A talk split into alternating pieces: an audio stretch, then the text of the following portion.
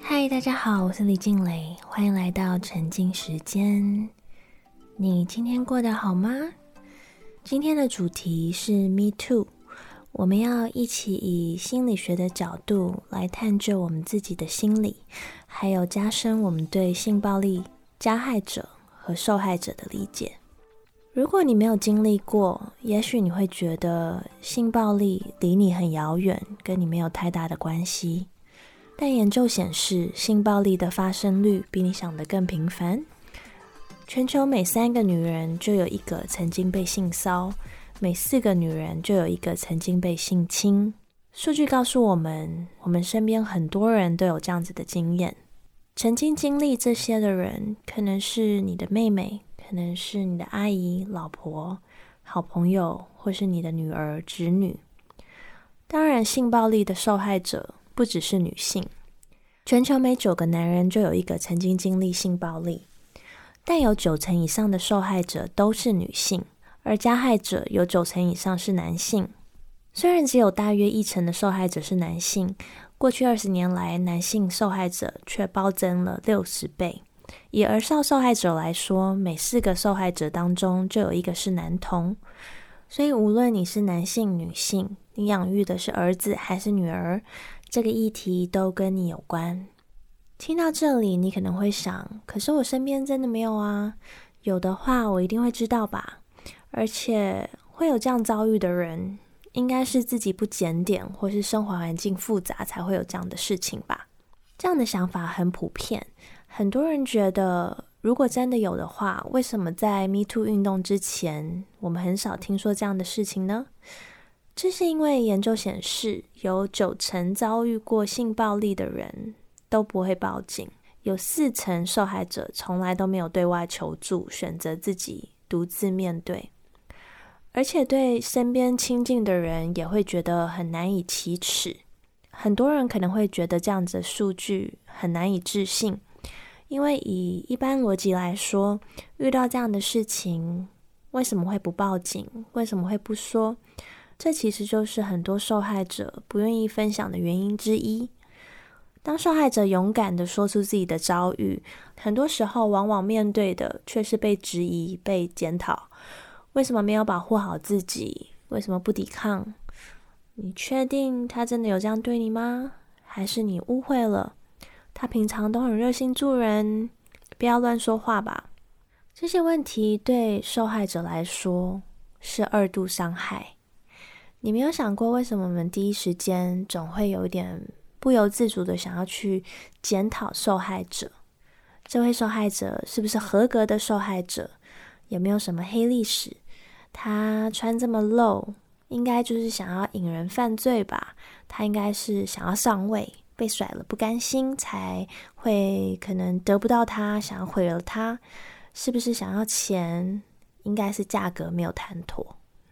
以心理学来说，我们普遍会倾向于检讨受害者，是因为研究显示，我们的大脑有 just world bias，就是公正世界的偏见。这是我们大脑为了防止我们安全的世界观崩塌而启动的一个防御机制。因为如果受害者没有做错什么事情，却受到了伤害，这会让我们感到很恐惧。我们的大脑想要让我们感觉到社会是安全的，所以如果受害者会受害，是因为可怜之人必有可恨之处，一定是受害者做了什么才会受害。这个世界是有因果报应的，善有善报，恶有恶报，他一定不是什么好人才会有这种报应，不好的人才会发生不好的事。所以，我们只要相信这一点，我们就可以觉得说，我们只要。不跟受害者一样去危险的地方穿很露的衣服，呃，交友复杂，我们就不会受到伤害。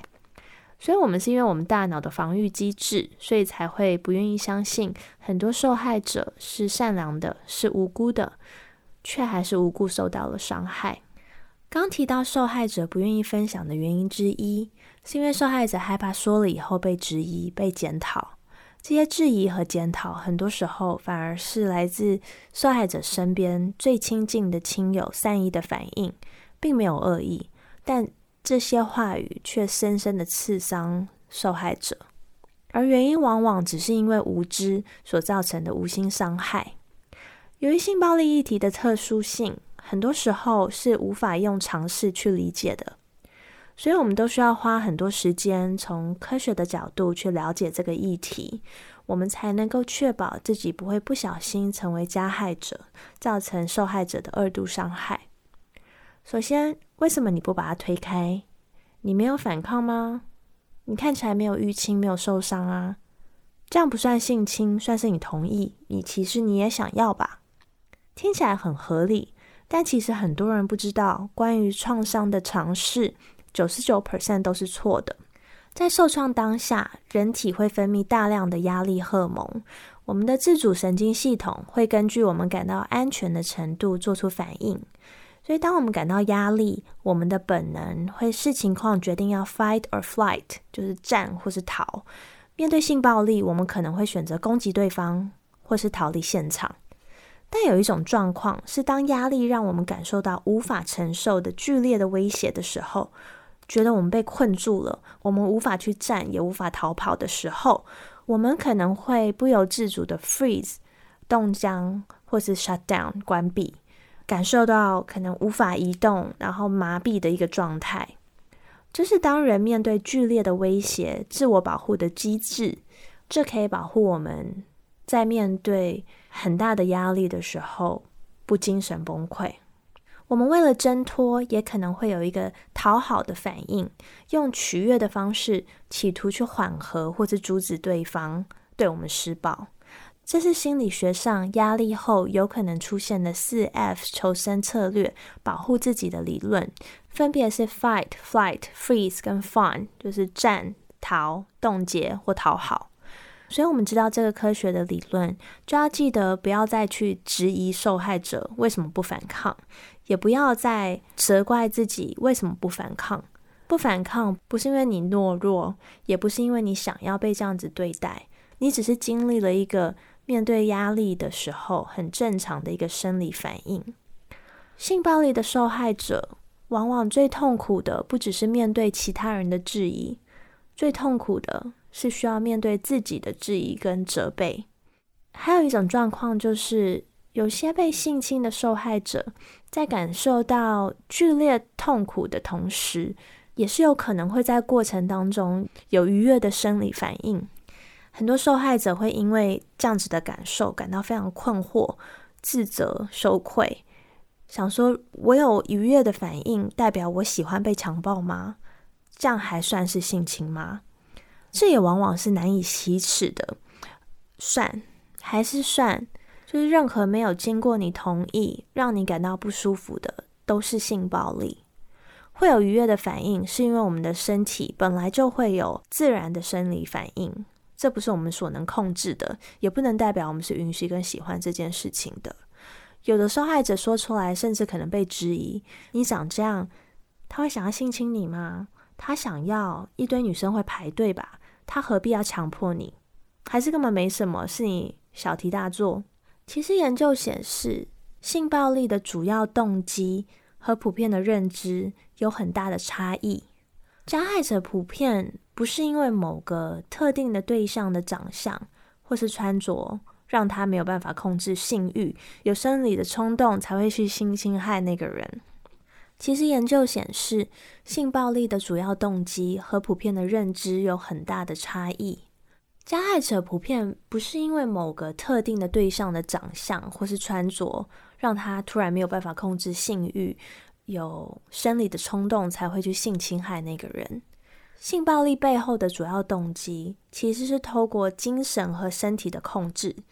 以威吓、羞辱、打压、贬低、惩罚的方式。控制跟折磨受害者，借此来发泄情绪压力，降低自己有可能感到的挫折感啊、无力感，得到一种心理的满足的一种方式。关键是在于权力跟控制，透过对受害者的暴力来展现自己的权力位置，来满足自己对于控制他人的欲望。所以，受害者从婴儿到老奶奶都有。并不是只有年轻女性，而且这个跟受害者的年龄、长相、穿着、性吸引力是没有太大的关系的。另外，和性有关的事情对很多人来说是很私密的事情。而且很多性暴力受害者会觉得是一件很羞愧的事情，觉得自己很肮脏，不是完好的，或是说出来会影响名誉，大家就会知道自己不再是清白之身，也会担心未来伴侣啊、夫家会不会介意，然后也会担心遭受到群体的异样眼光啊，或者甚至被扭曲、造谣，然后霸凌。这多少也跟我们社会普遍将女性的价值和贞操连接有关。当女性和性有关联，会被认为是不洁的，是一种在婚配市场很掉价的事情。很多人，甚至包括很多女性，也会在没有多加思考这件事情的合理性的情况下，以受害者的穿着、对性的态度来检讨受害者，进行荡妇羞辱，却没有去思考，在性别平权的意识下，女性和男性一样有身体的自主权。合意性交并不可耻，就算今天是从事特殊行业的女性，也不代表任何人都可以对她性骚扰或是性侵害。受害者愿意跟多少人合意性交，跟他愿不愿意跟加害者性交，这是完全不同的两件事。另外一个层面是，有高达八成的性暴力加害者其实都是熟人，而少性侵。甚至有一半是有血缘关系的家人。如果这个人是受害者家族里的人，或是受害者在意的人的家人，或是好朋友、朋友的老公，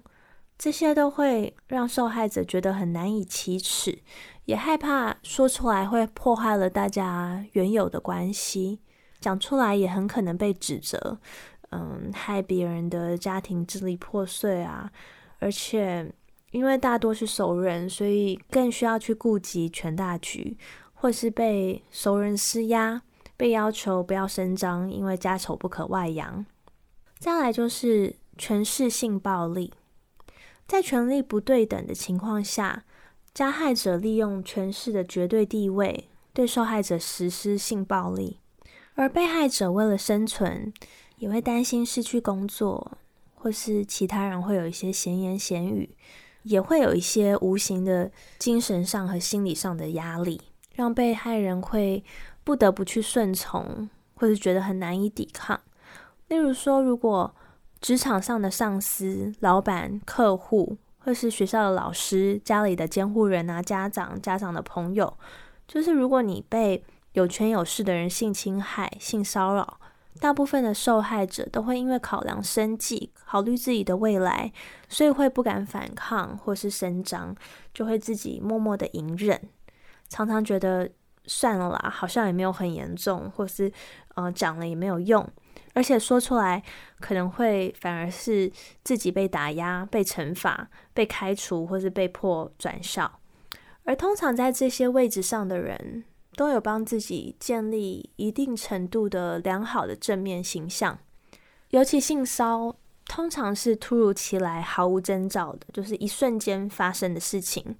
而且三分之二的性暴力都是发生在独处的时候，所以被害人在受到惊吓和面对熟悉的加害者突然的举动，有时候相比性侵害会比较难留有足够指证加害人的证据，因此。Me Too 社会运动意义就是在于，因为性暴力的特殊性，有其他受害者证人愿意一起站出来，会让加害者更难以否认，也让我们的社会能够真正看见性暴力有多普遍，造成了多大的痛苦。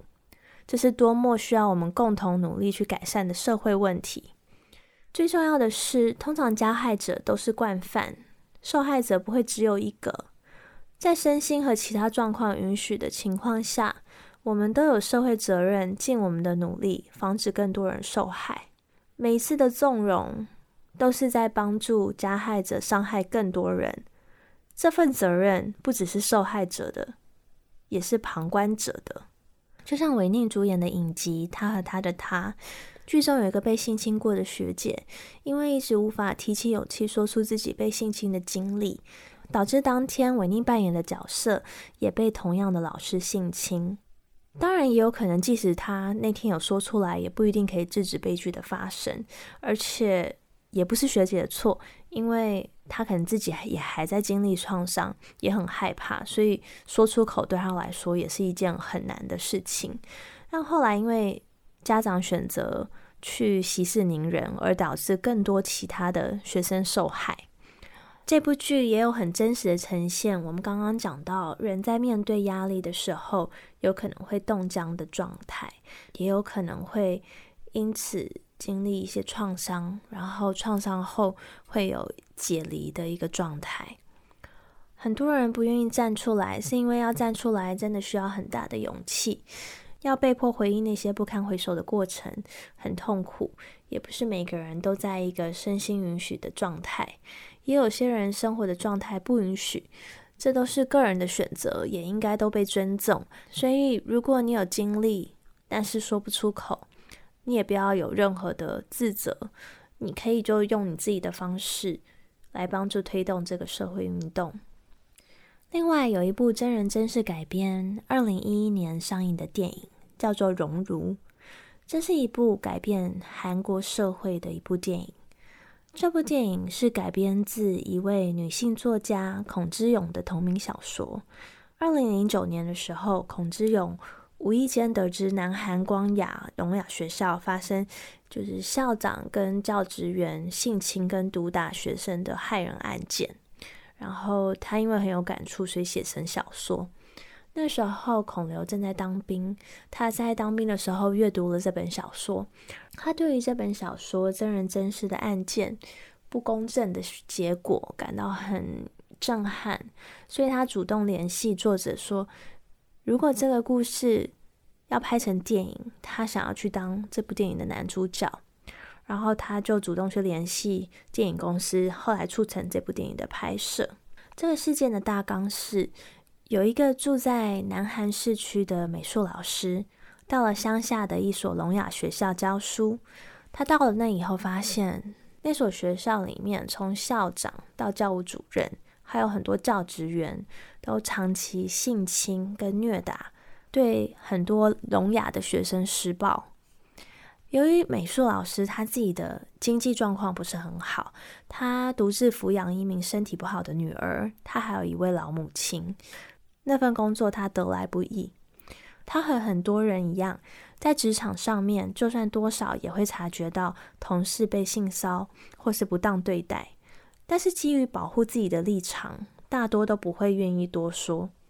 就算亲眼目睹，也不一定会愿意当证人，以免妨碍自己的前途被记上一笔。那位美术老师一开始也是很挣扎。要不要就谨守本分，装聋作哑，管好自己就好，不要为别人的事情砸了自己的饭碗。但他同时也在考虑说，他要不要就豁出去帮助这些受害者。最后，他选择了和人权组织的人一起帮助拯救这些受害的学童。他们就为他们到处奔走，搜证，走司法的途径。但是由于那间学校的校长是一个权贵，他有权有势，然后官官相护，就是人脉很广，然后平时也没有少给大家好处。很多知情的人都选择视而不见。有一种恶是冷眼旁观，默许一切发生，旁观者的恶。那校长他聘雇了以前是法官的律师，在当地其实有一个习俗，就是如果是法官转任律师的第一场官司的案子。呃，在审理的法官就要让他第一场是胜诉的，而且审理的法官也是和校长的律师是旧事。校长在案件当中也是想尽各种方法，利用权势关系，用钱或是其他的利益资源去贿赂买通相关人士，去操弄司法啊，也用钱成功和一部分的受害者家属和解。甚至过程当中还去污指说那个美术老师才是性侵学童的人，最后这些犯下恶行的校长跟教职员居然被判缓刑，然后当庭释放，然后这些教职员竟然还可以回到原本的学校教书，继续去凌虐儿童。然后当时人权团体为这个案子抗争了六七年，然后都没有用。直到这部电影上映，那时候就点燃了社会的怒火，震撼了社会，然后大家开始发起联署，在舆论的压力下，这个案件得以被重审。重审以后，原本获释的加害者被判了十二年的重刑。然后在电影上映一个多月后，韩国的国会压倒性的通过《性侵害防治修正法》，然后命名为《荣辱法》。然后把性侵法案改成了，嗯，未来只要是性侵生长者以及不满十三岁的儿童，最重是可以处无期徒刑，然后也废除了公诉期等等的一些法案。所以这部电影真的为韩国社会带来很多实质的改变。这部电影的影评是你绝对不敢看第二遍的电影。所以其实我也当时犹豫了很久，然后每次都搜寻，然后又不敢点进去，这样重复十几次，最后才鼓起勇气点进去看，就触目惊心，觉得看过就不可能会忘记，然后我觉得也很难再置身事外吧。我觉得看完以后对。电影行业，还有对孔刘啊小说的作者，还有在真实事件当中用自己的生命为正义呐喊的人，只有尊敬和感谢。就是感谢我们社会上还是有这么勇敢的一群人，愿意付出自己的一切，为了受害者奋战，为正义奋战。好像也唤醒了被世界渐渐改变了的人们。电影的最后以一句话结尾。这句话深深的烙印在我的心中。这句话是：我们奋战不是为了改变世界，而是不让世界改变我们。不知道从什么时候开始，我们从出生时的一张白纸，对错分明、正直正义，变成更在意世俗利益的人。对我们周遭和社会发生的一切不公义的事情，会选择冷漠的视而不见。很多时候，我们也把司法想的太简单了，所以我们才会说：为什么要公审别人呢？为什么要讲这么多？为什么不去告他就好了？其实很多时候，我们都会更愿意相信，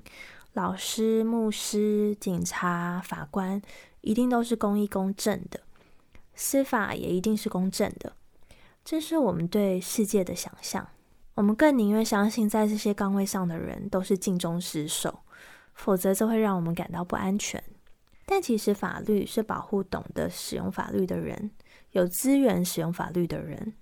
有权势的人可以聘雇有名的律师团，轻而易举的钻法律的漏洞，用法律来威吓、欺压相对没有资源的人。光是庞大的律师费，就会让很多受害者却步。打官司动辄三四年、四五年都有可能，过程当中需要面对的是被迫不断的回忆，令当事人感到痛苦的过往；需要面对的是人性最丑陋的一面，加害者可能会为了自保，不惜泯灭人性，对你做出很多不实的指控，用权势、用金钱、利益资源收买你身边的人和相关的证人。而你只要为了对方每一次随口的一句谎言，就要花上几个礼拜的时间去翻出能够还原真相的证据。如果你的证据是影音，你还要准备转换成逐字稿；如果是不同语言，你还要逐字翻译。你要准备随时都需要花时间看厚厚一叠恶意攻击你的书状。你要面对的是对方利用权势、人脉打压你，只要是跟你沾上边的人都会马上被施压关切。他会用一切的方法让你生活很艰难，被封杀。还有，通常有权势的人背后都有一整个产业，他的名誉是跟庞大的利益有关。通常也会有很多无论如何相挺到底的支持者。所以你要面对的不是一个人，而是一大群人对你的辱骂、羞辱、跟踪、骚扰，甚至恐吓、攻击。一个权势地位不对等的受害者要出来指认有权有势的人，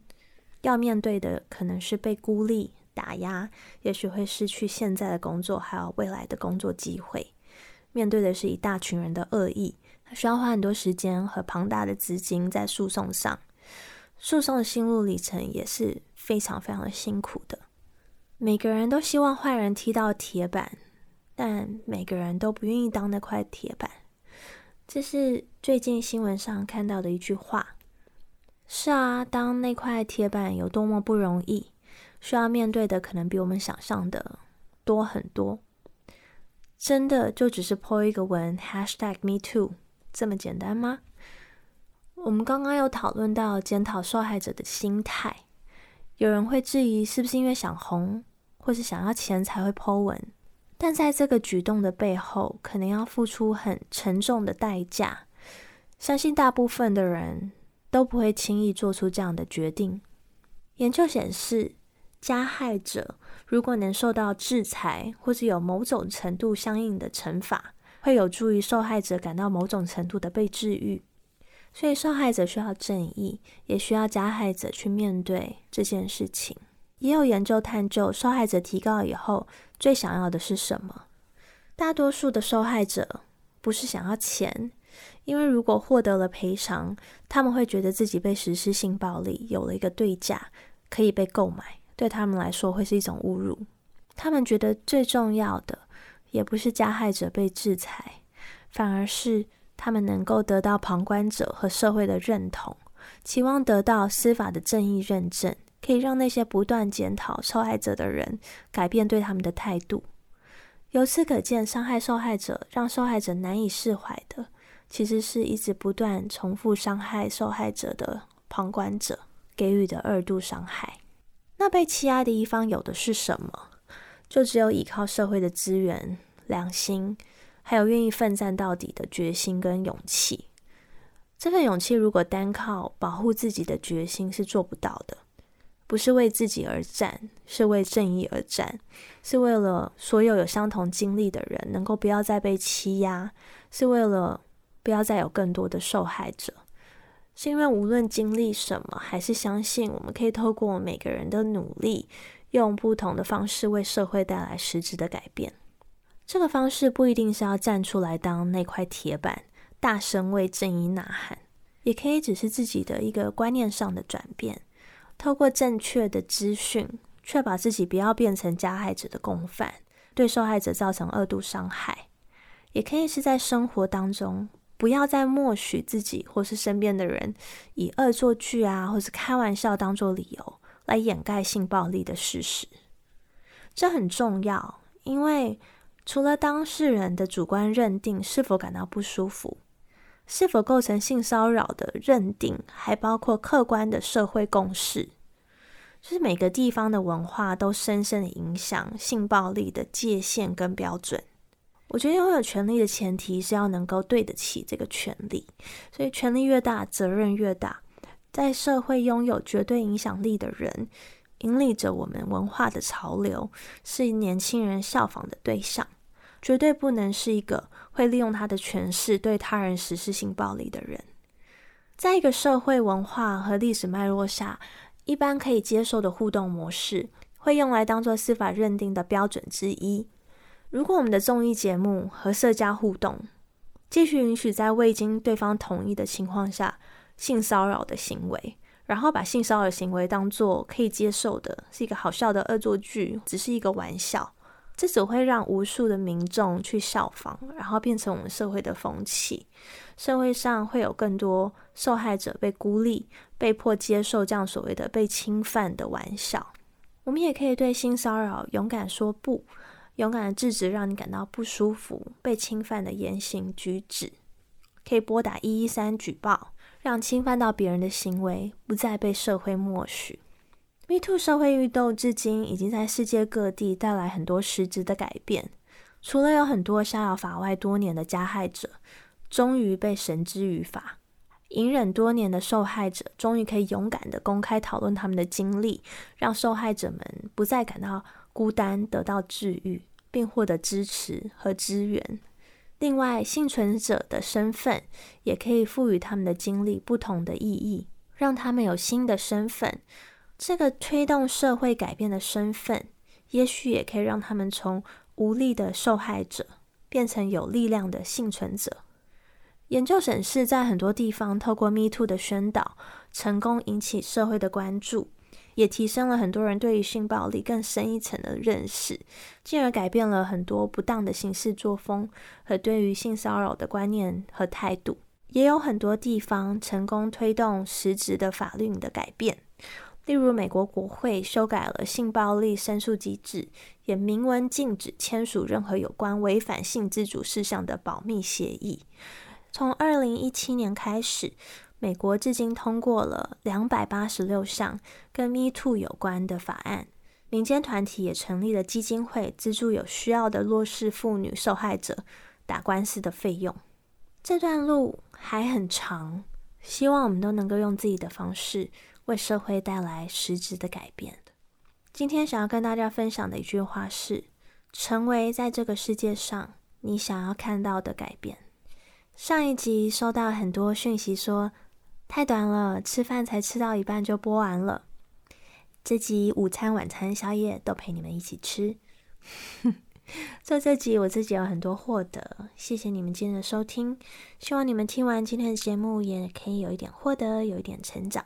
如果你喜欢今天的节目，答应我一定要留言或是传讯息跟我分享你的感想，按下订阅，分享给更多朋友。沉浸时间，我们下周三再见。